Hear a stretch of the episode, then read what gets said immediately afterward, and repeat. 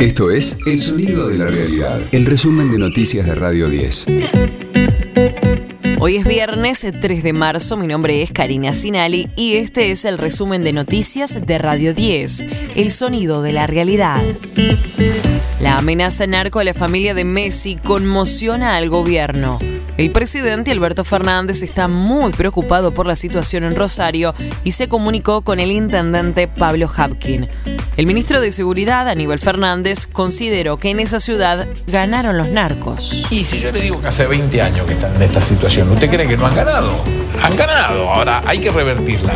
Nosotros estamos dispuestos a revertirla, sí. Nosotros, nosotros sí, seguro que sí. Por eso desde el primer momento estamos con todo nuestro personal de las cuatro fuerzas, que son, más de 3.500 efectivos, e invirtiendo dinero nacional para tratar de revertir esa situación y porque estamos convencidos que es el camino. Y, y los resultados los tenemos, 2.077 detenidos en el 2022.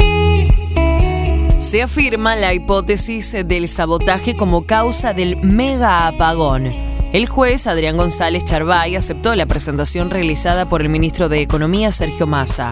Dispuso que la pericia de rigor sea realizada por la División de Investigación de Siniestros de la Superintendencia Federal de Bomberos de la Policía Federal Argentina. Ricardo Casal, secretario legal y administrativo del Ministerio de Economía, confirmó que los indicios hablan de un sabotaje intencional. Sí, hay sospecha firme, como decía el ministro en su propia denuncia, que tiene certezas de que podría haber sido intencional, obviamente eso lo determinará el juez Adrián González Charvay.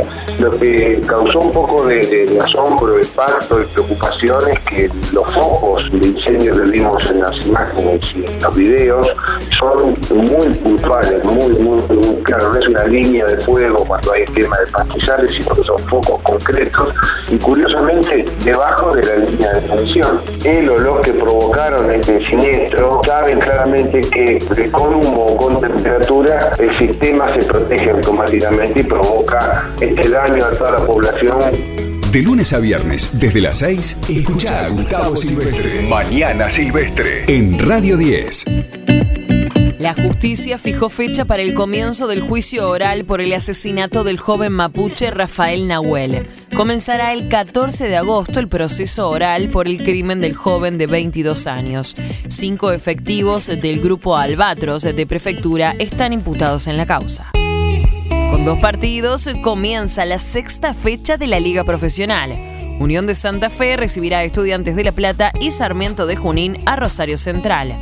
Ambos encuentros comenzarán a las 20 horas. En tanto, Ricardo Gareca acordó volver a ser el director técnico de Vélez Arfiel. Radio 10, el sonido de la realidad. Ok, mis amigos, amigas, guapos y guapas, chicos y chicas, caballeros y damas, damas.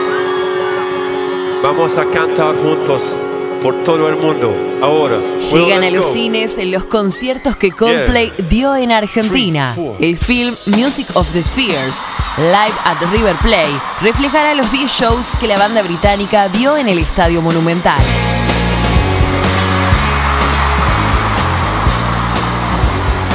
Se grabaron con 30 cámaras, drones y técnica de filmación en 360 grados.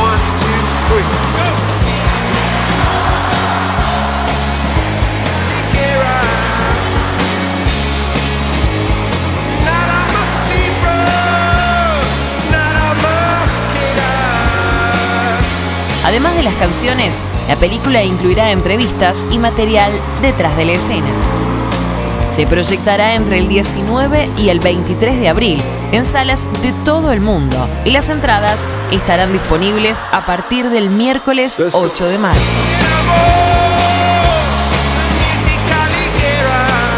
Este fue el diario del viernes 3 de marzo de Radio 10, El Sonido de la Realidad.